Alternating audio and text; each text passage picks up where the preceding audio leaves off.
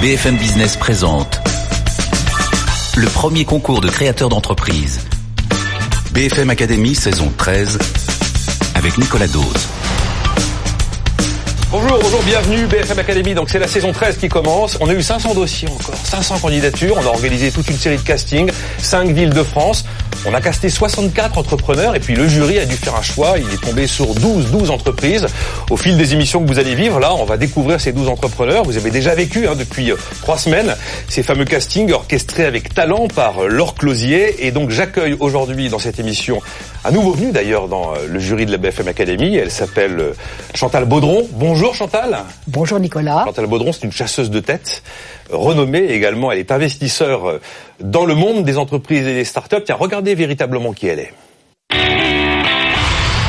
Je suis Chantal Baudron, je suis une professionnelle du recrutement puisque je suis entrée dans ce métier à la sortie de mes études. Je fais toujours ce métier avec un grand bonheur. Je suis aussi euh, business angel, considérant que mes économies sont mieux utilisées à financer des startups plutôt que des portefeuilles boursiers.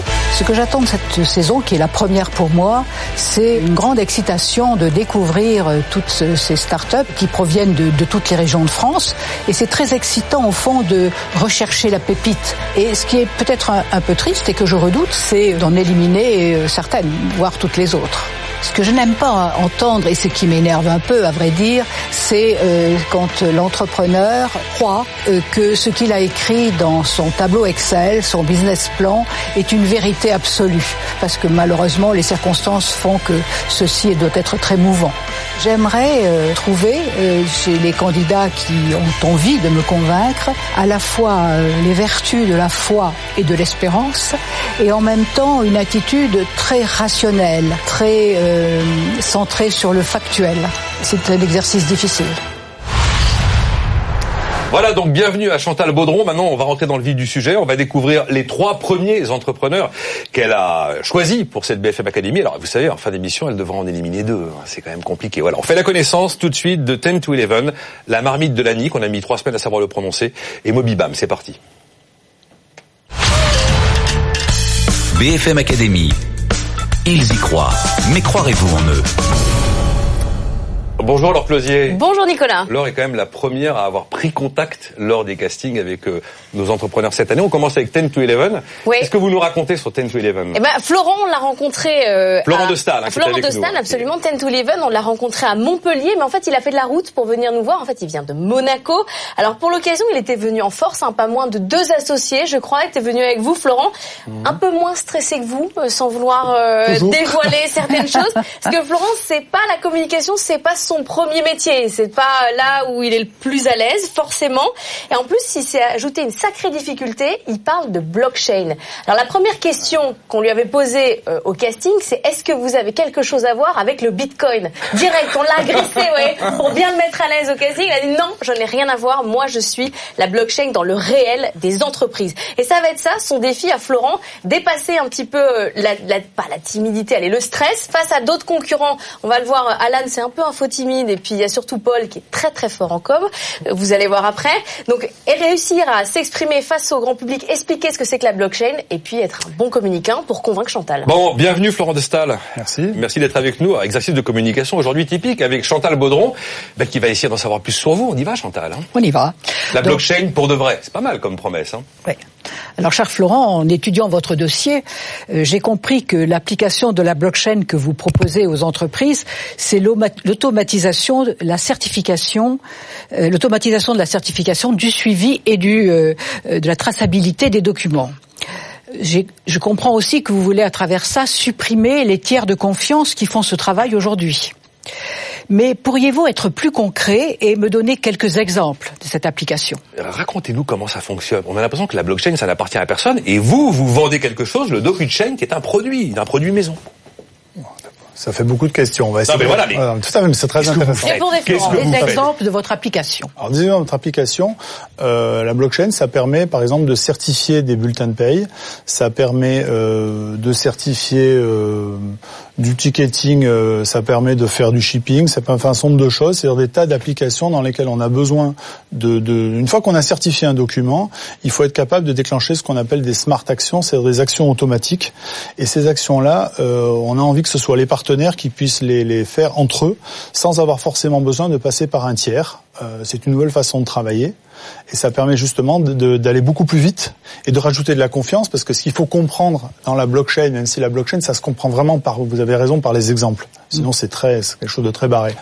Euh, la blockchain, ça se comprend par les exemples. C'est-à-dire qu'à partir de ça, on va véritablement aller beaucoup plus loin et donc je reviens donc là le blockchain pourquoi la confiance? Parce que dans la blockchain c'est un livre de compte décentralisé mais totalement infalsifiable. C'est-à-dire qu'à partir du moment où on a écrit quelque chose, on ne peut pas le modifier. Ou alors il faut que tous les acteurs soient d'accord sur ce qu'on fait. Et ça, c'est cette confiance, c'est ce qui permet d'avoir de l'automatisation, parce que souvent dans, dans les entreprises ou dans les relations avec les entreprises, tout le monde est d'accord pour faire les choses, mais qui c'est qui décide? Là, ça permet justement d'aller beaucoup plus vite. Après, bon, blockchain, ça peut être beaucoup plus technique, il y a des choses, mais je pense que la principale nouveauté, c'est presque de dire qu'avec la blockchain, on va créer de la confiance, et en créant de la confiance, on va rajouter l'automatisation et de la vitesse, parce qu'on empêche le, on n'a plus besoin de contrôle.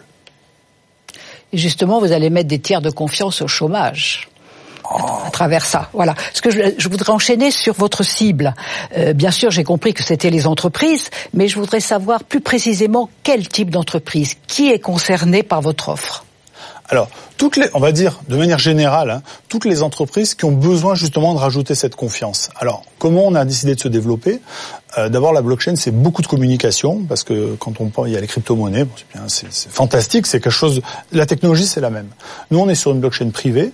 Ce que justement on a choisi, c'est d'appuyer sur des, experts métiers parce que ce qu'il faut bien comprendre en effet, c'est que souvent, on pense qu'on comprend les, qu'on comprend un, un métier et quand on commence à discuter avec un expert métier, il va me dire ouais, vous pensez que le problème il est là, il n'est pas tout à fait là, le problème il est juste à côté.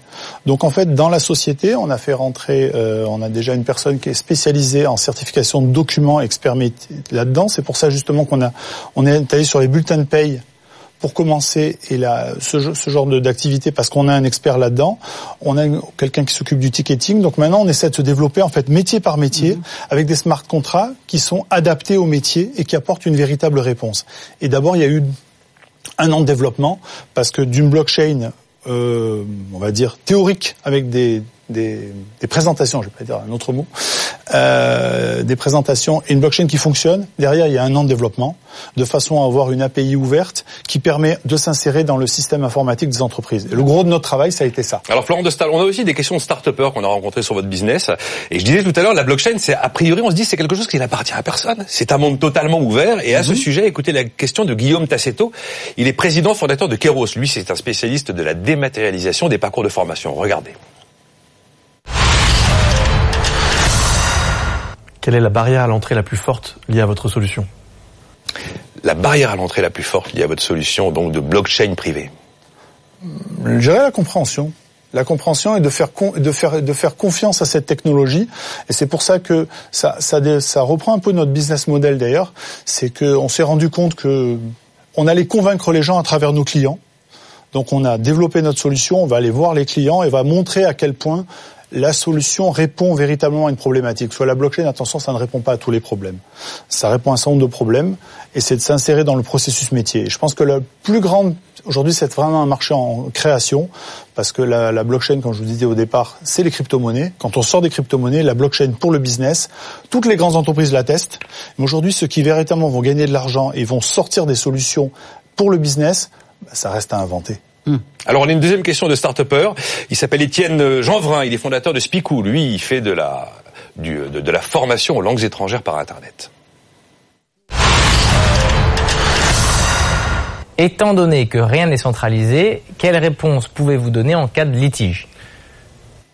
Qu'est-ce qui se passe s'il y a des litiges? Qu'est-ce qui se passe si tout d'un coup il y a un problème justement, cette fameuse confiance, cette certification, ce suivi, cette sécurité? Ah, il y a eu un plantage.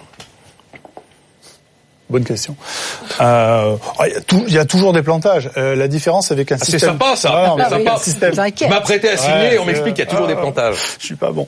Euh, avec un système qui est totalement décentralisé, de toute façon, l'avantage d'avoir des différents nœuds, bon, pas rentrer dans les détails techniques, hein, mm. c'est qu'on arrive beaucoup, on arrive toujours à tracer les choses. Après, il y a une différence entre le plantage, on va dire, technique.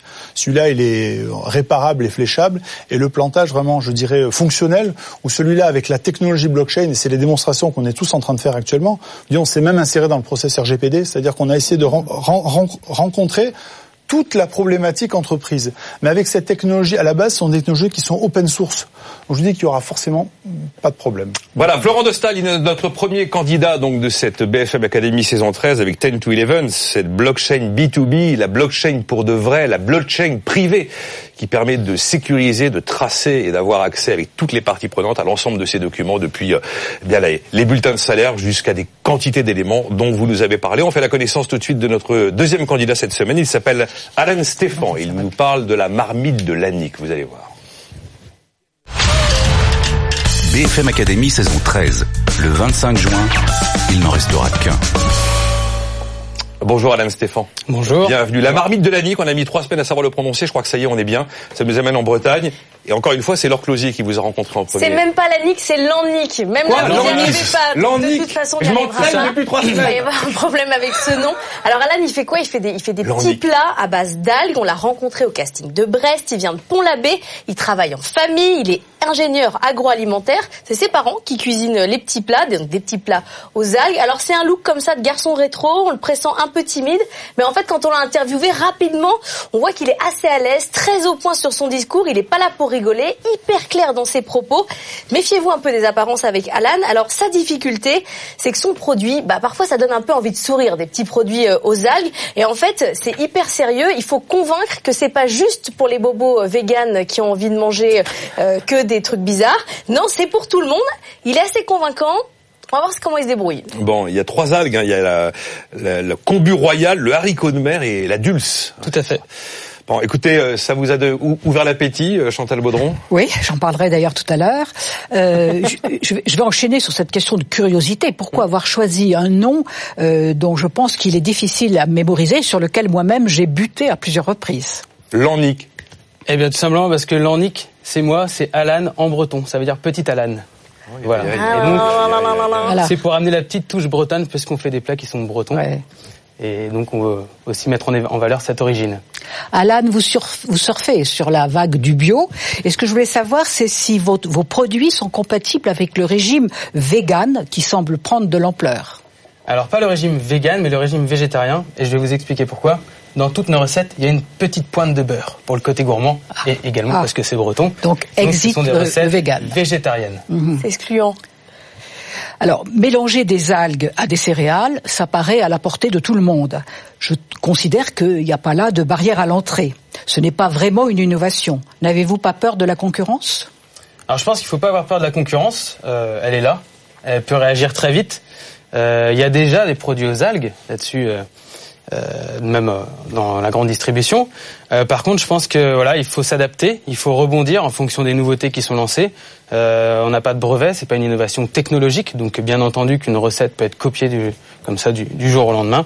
Et euh, c'est là où il faut nous aussi qu'on soit innovant, qu'on amène de nouvelles idées, qu'on crée euh, de nouveaux produits. Euh, voilà. La Alain Stéphane, justement, vous avez cinq recettes. Hein. Il y a Voilà. la poêlée sarrasin, pommes et algues combu royal, la poêlée orge, fenouil et algues combu royal. Je vais pas décliner les, les cinq recettes. Mais 4,50 un prix conseillé, c'est ça? 4,50 le plat, hein, prix Voilà. conseillé. Et alors justement, au sujet de la concurrence, la question que posait Chantal, on a une question pour vous de Guillaume Tassetto, justement, le fondateur de Kéros. Les insectes par rapport aux algues, un axe de développement ou des concurrents? Est-ce qu'on rajoute des, euh, des criquets en plus des algues pour euh, ça développer fait des nouveaux beaucoup. produits Insectes plus algues.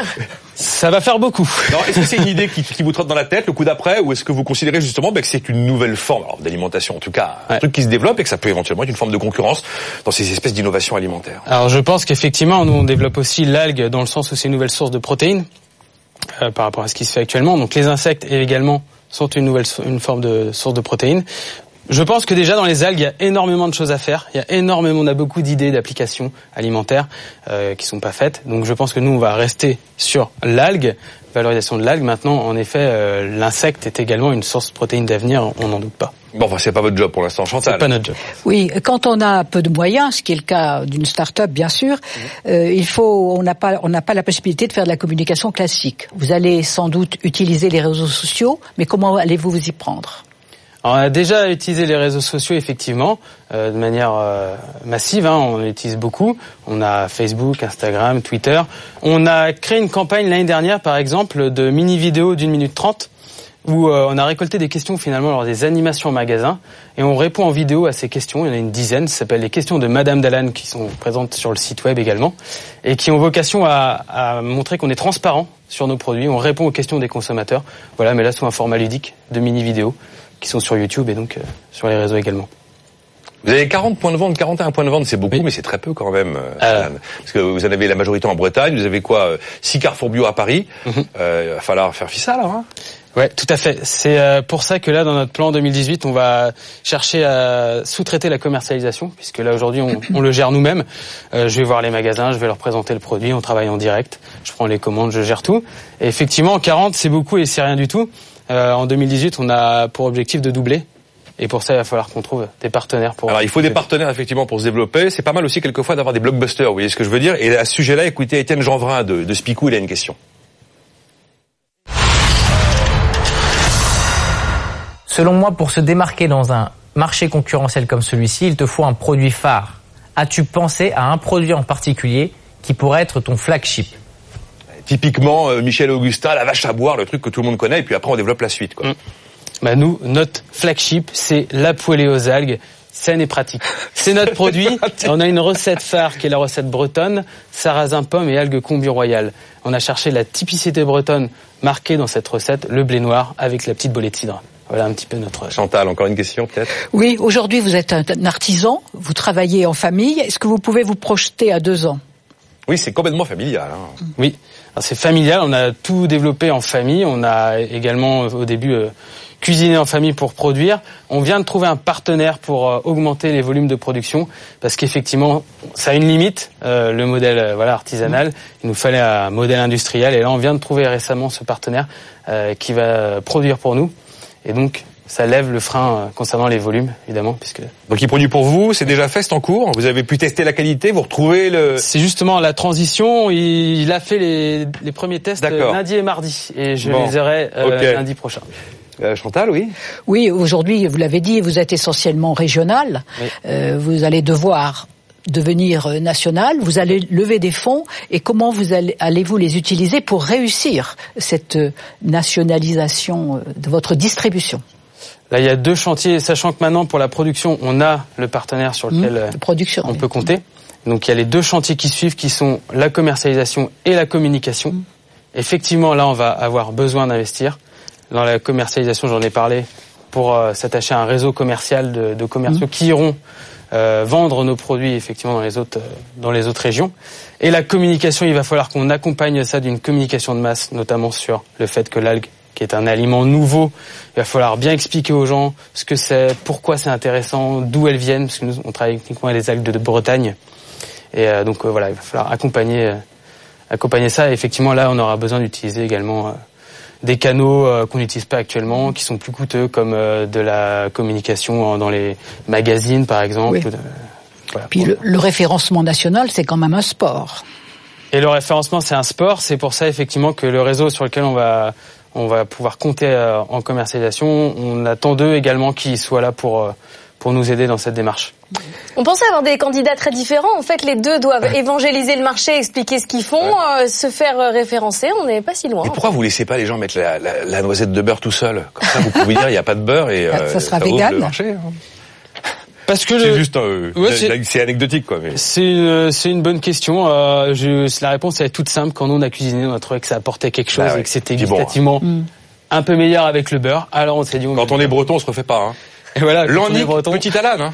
Petit Alain, ouais, petit Alain. Souhaitons qu'Alan devienne grand. Hein. Petit Alan deviendra grand. C'était la marmite de Landic avec euh, Alan Stéphane. On passe à notre troisième candidat cette semaine. Il s'appelle Moby Bam et son créateur Paul Normier est avec nous. BFM Academy. Ils y croient. Mais croirez-vous en eux? Bonjour Paul Normier. Bonjour Nicolas. J'ai pas encore essayé de dessiner mon meuble sur Internet pour me le faire livrer à la maison sur mesure, mais ça donne des idées. Qu'est-ce qu'elle en a pensé d'abord leur Closier quand elle a fait la connaissance de Paul? Bah, Elle a pensé que Paul, il a passé le casting à Paris, qu'à Paris, il y avait beaucoup, beaucoup, il y avait du monde. beaucoup ouais. de monde. Vous l'avez vu dans les émissions de casting. Alors Paul, on le sent pas stressé. Hein. Il a l'air super à l'aise, rompu aux médias. Il est à la station F, profil grande école. Il a fait l'ESSEC. Alors il nous lâche des petits scoops comme ci, comme ça pour nous convaincre. Hein. On voit bien dans son petit jeu. Il raconte des super histoires. Après un passage à BFM dans la matinale, Mobalpa veut les connaître. Ils discutent ensemble. Très vite, il convainc. N'importe qui peut faire son meuble sur mesure. Il n'y a même pas besoin de le monter. C'est génial. Vous êtes nul en bricolage, en montage et vous pouvez y arriver. C'est quand même très convaincant. Alors c'est le meilleur communicant des trois. On, on termine aïe, euh, aïe, par aïe, lui. aïe, aïe, le défi de Paul, c'est prouver que son, son innovation, c'est un vrai produit qualitatif et dépasser l'aspect communicant. Je dessine mon bon meuble courage, en ligne. Paul. Je dessine mon meuble en ligne. Je suis livré au bout de quoi? De deux trois semaines. Et la promesse, c'est ça. C'est deux fois moins cher que le sur mesure habituel. Non, deux fois moins Ah, cher, non. Pas deux fois. Mais euh, effectivement, alors sur nos concurrents, euh, les acteurs classiques euh, du, du sur-mesure, c'est-à-dire les cuisinistes, les spécialistes du sur-mesure, etc., on arrive à être entre 20 et 40% moins cher. Voilà. Chantal Baudron, Oui, euh, mon cher Paul. intérieur Euh, je rappelle que votre activité a été créée en juillet 2016, donc c'est assez récent, et qu'aujourd'hui, euh, plutôt à la fin de 2017, vous aviez déjà 70 clients par mois. Oui. A priori, ça semble bien parti. Euh, mais ce que je voudrais savoir, c'est quelle est la projection de chiffre d'affaires sur 2018 et surtout, euh, quelle est la répartition de chiffre d'affaires par canal de distribution. Le site web d'une part, mais aussi les distributeurs que vous avez déjà, je crois, comme Leroy Merlin, la Camif ou le BHV. Alors effectivement, c'est un point clé. Hein. À la base, on s'est conçu comme un pure player. Notre pari, c'était cette automatisation totale et cette suppression des intermédiaires. Par opportunité, on s'est rendu compte qu'on pouvait intéresser euh, des distributeurs. On a été approché d'abord par le BHV, ensuite on a pris langue avec euh, Laurent Merlin et, et la Camif, et on se rend compte qu'il y a un véritable potentiel et un intérêt à travailler ensemble. Quelques illustrations en termes de chiffres. On s'est lancé en 2016, on faisait 67 000 euros de chiffre d'affaires. En 2017, on a fini l'année à 540 000 et là, on se projette sur 1 million, 1 million et demi cette année. Et cette croissance, elle est portée par ces partenariats. Vous voulez dire dans quelle proportion c'est ça maintenant Oui, Euh, je crois que alors, Chantal veut des chiffres, euh, si vous vous voulez chiffres que Alors, je traduise. Aujourd'hui, aujourd'hui, c'est encore 80% via notre site web, Ah parce oui. que avant de travailler ces partenaires, on a fait un gros travail euh, de référencement euh, sur- euh, naturel sur Internet. Donc, on a fait de la rédaction, on s'est positionné sur notre champ lexical de, de- de référence. Par exemple, on est premier sur euh, meubles sur mesure, sur dressing sur mesure. on est bien placé bon aussi CEO. sur bibliothèque. Voilà, exactement. Et ça, c'est vraiment, euh, ça a été la plus-value d'une association avec Stéphane Mirandel, qui malheureusement n'est pas là, euh, qui lui est un, un génie du web marketing. Et c'est comme ça qu'on a pu aller. Alors, euh, Paul, on a une question internet, enfin une question d'un- start-upper en, en- en vidéo, parce que vous promettez qu'avec le digital, vous arrivez à réduire les coûts, ce qui est parfaitement co- cohérent. Mais du coup, c'est du bois des Vosges, et c'est du Made in Bourgogne et du Made in Alsace. Et écoutez la question de Julien Vatry. Il est le cofondateur de Liberkeys, qui fait de la vente de logements de A à Z. Comment avez-vous fait pour rendre les meubles sur mesure abordables Made in France, même s'il y a du digital, comment est-ce qu'on est abordable Comment est-ce qu'on est rentable? En fait, il y a, y a- y a deux principaux euh, leviers. hein. Euh, L'un, ça va être l'automatisation euh, et notamment de la production. Euh, C'est-à-dire que entre la conception en ligne par un utilisateur et la production du meuble en France, euh, que ce soit dans les Vosges ou, ou, euh, ou en Bourgogne, il n'y a aucune intervention humaine. Euh, donc c'est vraiment le client qui conçoit son meuble et derrière ce sont les machines qui le produisent, un petit peu à l'image de ce qu'on fait en impression 3D. C'est-à-dire que au lieu d'enlever de la d'ajouter de la matière, on vient en enlever. Mais sinon c'est vraiment le digital qui qui porte cette réindustrialisation et ce- cette relocalisation de la, pro- de- de la production. Ça, c'était des valeurs clés aussi auxquelles euh, on croyait pour te lancer. Euh, BFM Academy saison 13, on marque une pause, on retrouve Paul Normier, on a encore quelques questions à lui poser dans un instant.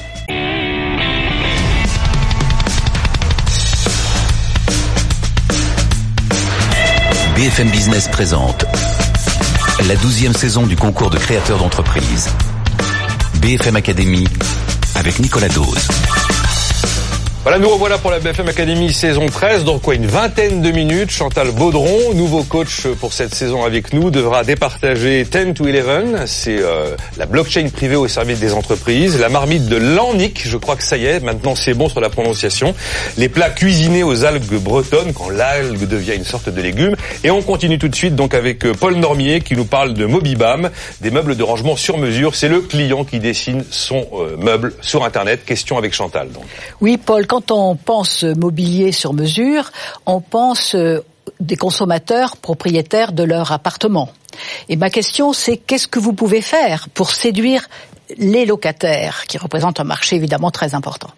Alors absolument. En fait, euh, c'est vrai qu'on a commencé par s'attaquer aux meubles et on, on, a découvert que euh, la clientèle sur ces meubles sur mesure, c'était effectivement essentiellement des, des, des, propriétaires. Et pour étendre aux locataires et pour étendre aussi à des personnes qui, même si on démocratise le meuble sur mesure aujourd'hui, n'ont pas les moyens de s'offrir nos produits, on offre depuis peu, euh, en direct sur notre site, la possibilité de concevoir, d'utiliser nos outils pour concevoir un meuble et en fait en sortir une liste de débit, une liste des pièces qu'on va aller ensuite faire découper dans une grande surface de bricolage. Alors ça, c'est une originalité, c'est une, ouverture de notre modèle euh, pour aller séduire des, une population de bricoleurs. Alors évidemment, euh, quand on fait soi-même, c'est plus accessible, mais l'idée c'est vraiment d'accompagner cette population sur euh, sur la conception, ce qui est la force de notre outil pour l'instant. D'accord. Et là, vous pouvez retrouver les locataires? Bah oui, je pense, parce qu'en ah, termes de, en termes de prix, ça n'a rien à voir.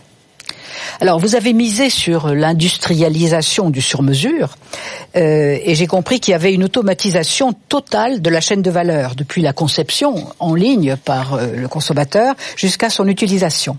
Moi, je peux pas croire qu'au cours de cette filière, il n'y ait pas des couacs. Qu'est-ce qui se passe quand il y a des couacs alors, c'est à double tranchant l'automatisation. C'est-à-dire que quand vous avez un couac, il prend tout de suite euh, une certaine échelle. Que ça nous est arrivé d'ailleurs. Hein. Euh, quelques mois après avoir lancé le site, on a fait une erreur sur un fichier d'échange de données et résultat, nous avons produit une dizaine de meubles qui étaient tous avec des problèmes. Alors les panneaux étaient parfaitement usinés, les usinages étaient très jolis, mais c'était juste au mauvais endroit. Ce qui fait que j'ai eu par exemple un client au téléphone qui m'a dit attendez, j'ai passé mon dimanche complet avec mon beau-frère qui est quand même ingénieur et on n'a pas réussi à monter vos meubles. En effet, toutes les découpes et les usinages étaient mauvais. Alors ce qu'on a fait, c'est qu'on a résolu euh, ce problème. Et à partir de là, ce qui est intéressant dans cette automatisation, c'est qu'une fois que vous, vous, avez résolu le problème une fois, ça l'est de manière définitive, hmm. parce que la machine ne se trompe Bien pas. Bien sûr, elle ne se retrompe pas. On a une question, j'ai une question de Julien Vatry pour vous, question de start-upper. Il est donc le fondateur de LiberKeys. Écoutez. Plusieurs concurrents ont essayé de se lancer sur votre activité et se sont plantés. Quel est votre avantage concurrentiel? Alors, euh, les concurrents en question, peut-être que vous parlez de euh, l'usine à design ou, euh, d'autres types de, de, de e-commerçants dans le meuble. Notre différence, c'est le choix d'un combat très particulier, qui est celui du meuble sur mesure. On ne travaille pas la personnalisation. Et je vais vous expliquer pourquoi.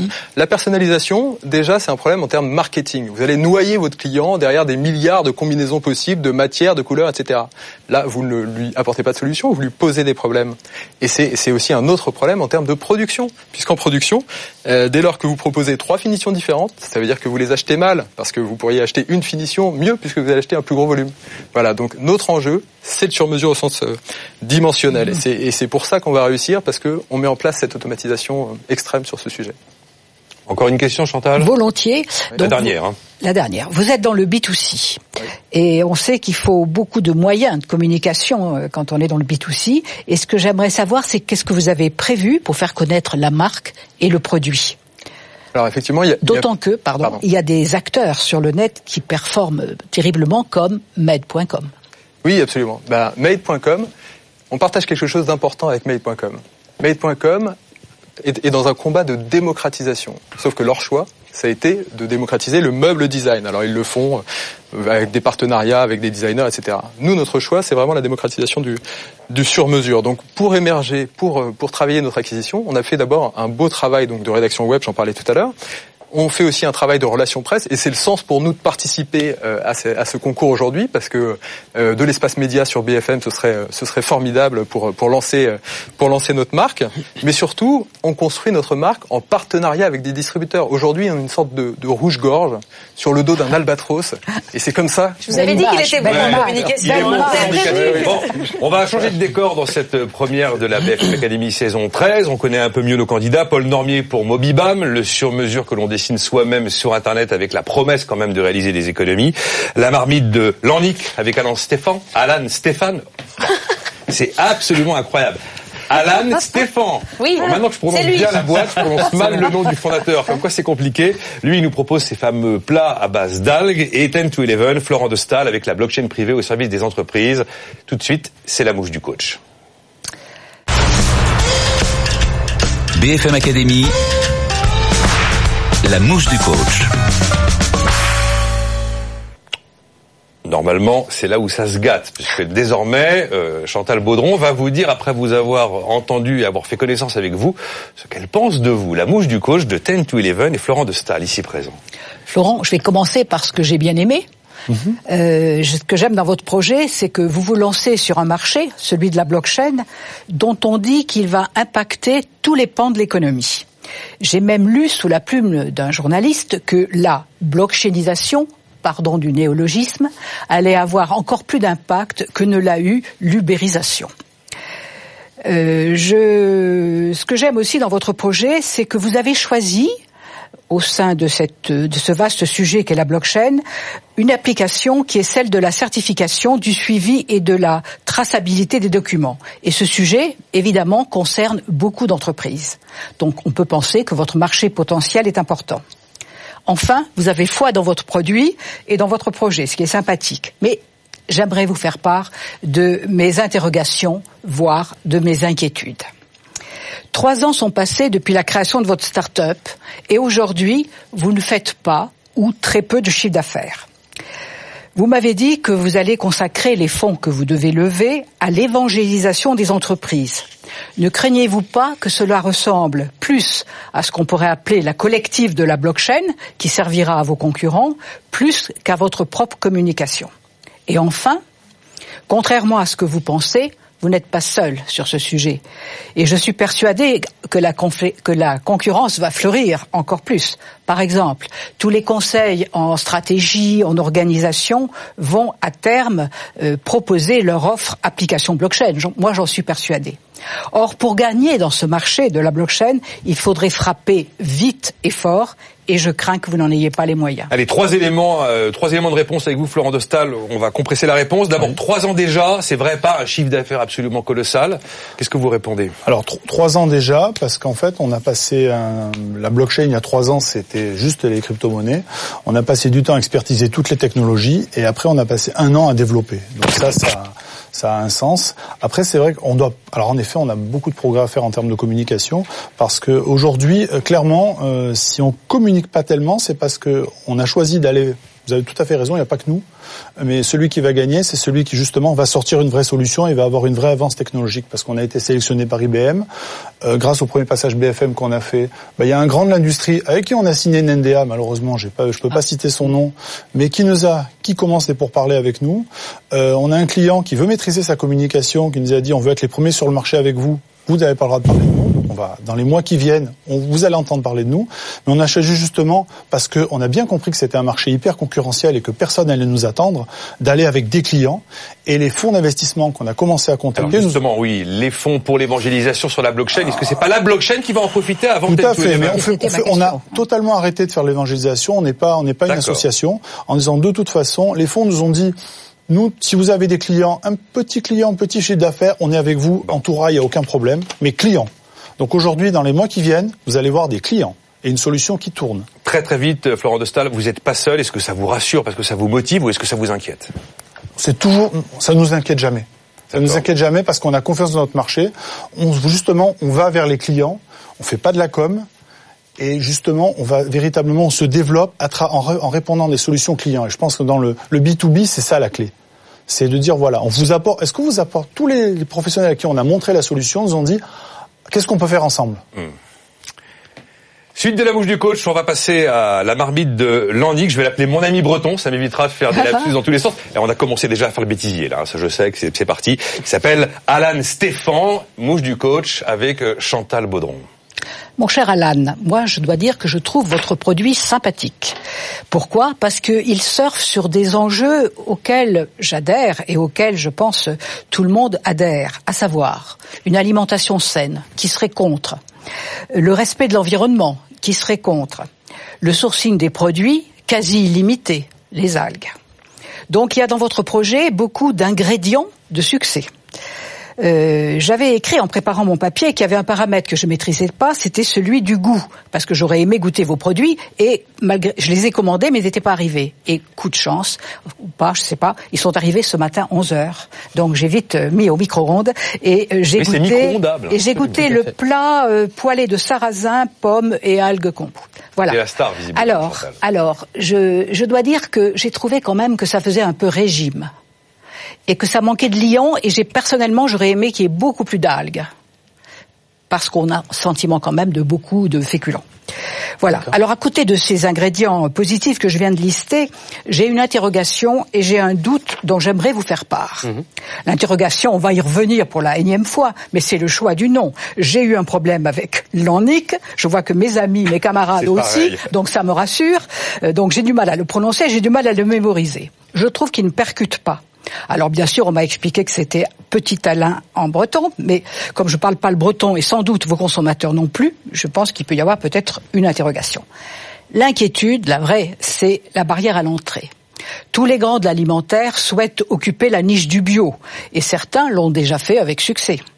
Aujourd'hui, ils n'utilisent peut-être pas les algues, mais qui les empêcherait de les utiliser demain?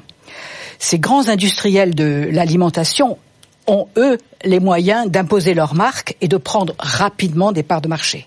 Par rapport à cette menace, que moi je considère comme très réelle, quelle est votre valeur ajoutée? Bon, on commence par euh, la fin, la barrière à l'entrée, qui effectivement est l'inquiétude principale de Chantal. D'accord. Donc, nous- Alan, Stéphane. C'est ça. Nous, on a vocation aussi à contribuer au développement de la filière algues en Bretagne. Et ça peut faire toute la différence, puisque la filière algues, finalement, dans d'autres pays, dans d'autres parties du monde, est très développée. Il y a des pays qui consomment des algues régulièrement. Et c'est là où on apporte aussi quelque chose. Nous, on travaille avec des récoltants bretons. Et on veut surtout que la filière se développe. Et c'est aussi là euh, où on apporte quelque chose par rapport à des gros concurrents qui, eux, pourraient aller chercher de l'algue ailleurs. Parce qu'on peut effectivement importer de l'algue aussi. Donc en fait, vous nous dites que vous êtes indéboulonnable en Bretagne. Je dis que, en tout cas, nous, ce qu'on veut aussi, c'est développer euh, une filière, donc également créer de l'emploi, favoriser euh, le développement d'une ressource en local, une ressource qui est très présente chez nous et aussi qui est de très forte qualité par rapport à justement d'autres sourcing. Bon, c'est la qualité du produit. Voilà. Euh, le nom, effectivement, alors on en rigole, ça fera du bêtisier, mais c'est vrai que depuis les castings, depuis le moment où on a choisi les, les 12 entrepreneurs qu'on va essayer de porter pendant cette émission, Ouais. on, on tente à chaque fois qu'on prononce la marmite de Landic. Et pour être très franc avec les auditeurs, il a fallu qu'on vous ait en face de nous pour commencer à avoir une idée réelle de la prononciation du nom. Eh ben écoutez, si moi je suis dans le bêtisier, je trouve que ça va déjà faire parler. Donc c'est très bien. Et On exprès, en fait. Et, et ensuite, j'ai envie de dire, la marmite de l'anigue, l'anig, c'est pas très important. Ce qu'il faut, c'est que les gens repèrent le produit. L'anig, c'est très bien aussi comme, euh, enfin, les gens vont le prononcer comme ça, les gens vont le prononcer comme ça, c'est très bien. Bon, ça fait un peu régime, disait Chantal. Est-ce qu'il faut mettre plus de beurre Est-ce qu'il faut mettre plus Ça, d'algues? ça fait, en fait, la recette est équilibrée, c'est fondamental, c'est un repas végétarien. D'où l'importance d'ajouter aussi des céréales, des légumineuses. Sur la pour- le pourcentage d'algues, ce qui est très important, c'est également qu'on a voulu trouver un compromis pour pas que ça choque négativement non plus, parce que comme c'est nouveau, il y a une appréhension. Donc on a essayé de trouver la- le bon dosage, le juste dosage. Non, on a du mal à les soit- trouver. Hein. Oui, Bon. En tout cas, il n'y a pas de gras, il y a peu de sucre, c'est peu salé, rien n'est ajouté. Voilà, tout ça est totalement euh, bio. Dernière bouche du coach, celle de Paul Normier avec Mobibam, le meuble de rangement sur mesure que le client décide lui-même en ligne et il est livré dans les deux à trois semaines. Peu de bugs, il y en a eu un ou deux, mais peu de bugs. La mouche du coach, Chantal. Mon cher Paul, je suis assez favorablement impressionné par le fait que vous avez euh, assez facilement, semble-t-il, levé de l'argent ou obtenu en tout cas des prêts d'honneur, une bourse, un prêt d'amorçage et même un- le fonds d'amorçage ESSEC Venture participe à votre aventure. Alors, et vous avez de plus convaincu un entrepreneur du BTP d'entrer à votre capital. Alors pour moi, c'est un signe positif car euh, les investisseurs, dont je suis, sont plutôt euh, friands de business model à base de tech et plutôt euh, B2B. Vous avez par ailleurs réussi un tour de force qui est quand même l'industrialisation du sur-mesure. Je suis épaté. Et votre chiffre d'affaires s'est développé rapidement puisque vous avez fait 50, 540 K euros en 2017 pour un lancement qui s'est produit en juillet 2016. Donc euh, je trouve que tout ça est un, est un bon score. Et enfin, vous produisez en France et nous savons tous que le Made in France est tendance. Mais j'ai plusieurs sources d'inquiétude. Vos concurrents sont aussi, je ne sais pas si vous en êtes conscient, des entreprises du mobilier standard qui peuvent proposer quoi Plus de créativité, la possibilité d'emporter l'objet tout de suite et la vision surtout de l'objet fini. Et comme on le sait, vous avez un mastodonte en face de vous qui est Ikea. Par ailleurs, l'expérience euh, de client sur votre site n'est pas aussi ludique que vous le dites. J'ai essayé, alors peut-être que je suis pas douée, mais j'ai trouvé ça compliqué et je n'ai pas bien vu l'aspect final du produit. Alors j'ai fait l'expérience de la conception d'un meuble de penderie sur le site Ikea et sur le vôtre. Et je dois dire que j'ai beaucoup préféré l'expérience client Ikea. Voilà Paul. Bon, alors euh, vous avez en face de vous des gens qui font du, du, meuble standard, mais du meuble standard avec plein de dimensions, avec plein de couleurs, avec plein de styles. On l'emporte le jour où, où on l'achète, et puis il sera forcément moins cher. Est-ce que vous arriverez quand même, même en étant moins cher que ceux qui font du sur-mesure, à vous installer sur ce marché-là avec effectivement des mastodontes qui quand même ont une force de frappe d'enfer? Alors effectivement, quand on s'est lancé, j'ai choisi ce euh, marché du meuble sur-mesure parce qu'il existait on n'a pas du tout inventé. Ce qu'on a renouvelé, c'est un peu l'expérience, et ça, c'est votre deuxième question sur laquelle j'aimerais bien rebondir. Euh, voilà, mais euh, mais on est effectivement face, on est à un tel point, un tel niveau de développement de ce qu'on appelle le modulaire, qui s'opère une sorte de confusion même chez les clients entre euh, qu'est-ce qui, qu'est-ce qui est vraiment de l'ordre du sur-mesure et, du modulaire. C'est pour ça que j'ai insisté tout à l'heure mm. sur le sur-mesure au sens dimensionnel au, au millimètre près. Voilà. Pour autant, ce marché existe. Ma conviction, c'est qu'en allant le, le en, le rendant plus accessible par l'expérience, par la rapidité de livraison et par le prix, euh, on va réussir à le démocratiser et à s'étendre de plus en plus. Je vous parlais aussi tout à l'heure de l'ouverture aux bricoleurs. C'est aussi une autre manière d'étendre, euh, de démocratiser, d'aller encore plus loin euh, dans, dans, ce mouvement. Voilà. Maintenant. Et alors l'autre question essentielle, effectivement, parce que votre vitrine, votre porte d'entrée, le magasin, c'est c'est le site de Mobibam. Alors, moi, j'ai pas pris le temps euh, que Chantal a pris pour essayer, mais visiblement, elle avait un petit peu de mal à se balader sur le site, à imaginer son meuble, à avoir une conviction totale de ce que ça allait donner. Enfin bref, expérience client sur le site, pas totalement séduisante. Oui, alors euh, ça, euh, je, je, je, suis le premier convaincu. On a une, grosse exigence vis-à-vis -vis de l'expérience client sur notre site, puisque c'est notre différenciation. Et ce qui va faire qu'en en fait, on est dans un continuum, on est dans un, dans un principe d'amélioration continue, ce qui a été rendu possible par euh, justement notre récent tour de table auprès de cet euh, investisseur là du, du, du, BTP. Ça nous a permis de racheter notre configurateur et de, de recruter nos propres développeurs. Et là, aujourd'hui, on a Mobibam comme un formidable laboratoire d'amélioration continue de l'expérience utilisateur. Pourquoi? Parce qu'on filme les sessions utilisateurs, parce qu'on place des balises de conversion sur toutes les étapes clés du chemin de conversion qui amène de visiteurs qui arrivent sur notre site jusqu'au panier et jusqu'à l'achat. Euh, et par ailleurs, on a un chat, donc là on fait remonter en permanence euh, voilà les mots-clés qui apparaissent sur notre chat. Par exemple, euh, j'ai vu que sur les 3000 conversations qu'on a pu avoir enregistrées sur ce chat, eh bien on a 450 occurrences du mot angle ce qui fait que les gens veulent du meuble d'angle. On va finir par leur en donner. Voilà. Donc ça, on est en permanence, avec ces ressources limitées malgré tout, à faire des arbitrages entre les différentes fonctionnalités, entre l'amélioration de l'ergonomie. À chaque fois, en se posant la question, mais où suis-je le plus proche du cache Donc chaque heure qui passe, on peut imaginer que le site de Mobibam est en train de, de s'auto-améliorer. Voilà, on est arrivé à un moment clé hein, de notre BFM Academy. Et Chantal, il va falloir désormais choisir entre euh, Mobibam, que l'on vient d'entendre avec Paul Normier, Alan Stéphane avec la marmite de l'Annick, ou alors... Euh, 10 to 11 avec Florent de Stahl. BFM Academy. Le choix du coach. C'est toujours le moment que détestent les coachs de la BFM Academy. Il faut trancher, il faut en garder un qui sera le premier finaliste de cette saison. Chantal. Oui, moi je déteste aussi. L'heure du choix est arrivée et c'est un moment douloureux parce qu'il faut choisir et donc éliminer. Alors j'ai étudié les dossiers mais j'ai attendu ces échanges que nous avons eus avant de prendre ma décision finale. Et je choisis 10 to 11, qui va donc participer à la finale et que j'aurai le plaisir d'accompagner. Je crois dans ce projet, je fais confiance à l'entrepreneur pour jouer sa partie dans l'aventure de la blockchain. Voilà, 10 to 11, donc euh, avec euh, son fondateur Florent de Stahl qui sera avec nous à la finale de la BFM Academy, qui entre-temps, enfin d'ici là, va être accompagné euh, par Coaché. Chantal Baudron. Le coaching va commencer. Coaché par Chantal Baudron. Euh, je rappelle que vous êtes installé à Monaco, d'ailleurs on n'en a pas parlé de Monaco, rue de l'Industrie, hein, ça s'invente pas, à Monaco, et vous avez été sélectionné lors du casting de Montpellier. Bon, on connaît notre premier finaliste, on en a encore trois à découvrir, on en connaîtra un la semaine prochaine, Laure Closier, ce sera... euh, Ouais. La deuxième émission de la saison, après effectivement tous ces résumés des castings qu'on a vécu depuis trois semaines. Alors qui, nous sera face à qui Florent Alors il y aura quand même euh, la semaine prochaine Blade, c'est son ordinateur qui s'update tout seul. Alors je vous rappelle qu'ils ont levé 60 millions d'euros. hein. Oui. Comme ça je vous mets bien la pression. Ils ont levé pour la 60 suite. millions 60 d'euros. millions. Bon, l'objectif c'est 350, donc ils ont encore un petit peu, un petit peu de marge. Il y aura Displays qui vend des espaces publicitaires sur les écrans digitaux partout en France. Une entrepreneuse très convaincante. Et puis Troc Hotel, une plateforme de revente de chambres d'hôtel. Ça a commencé très fort. Ils ont commencé avec un procès Oui. avec accord. Ça s'est bien passé. Trois candidats qu'il faudra départager, c'est Geoffroy de Bec de Lièvre, le coach croissance et patron de Marco Vasco, qui sera à la place de Chantal. Voilà, et ben écoutez, on va se retrouver la semaine prochaine avec trois nouveaux candidats. Tout ça nous amènera, vous allez voir, à toutes ces séries de coaching, d'accompagnement au travers euh, du travail euh, des coachs de la BFM Academy. Et puis évidemment, on aura, comme le veut la tradition, cette grande finale. Je, je vous dis, euh, je vous rappelle, le lauréat, vous savez, il remporte une campagne de publicité pour son entreprise sur BFM Business d'une valeur de 150 000 euros. Mais on n'en est pas là. L'histoire ne fait que commencer. Allez, à la semaine prochaine.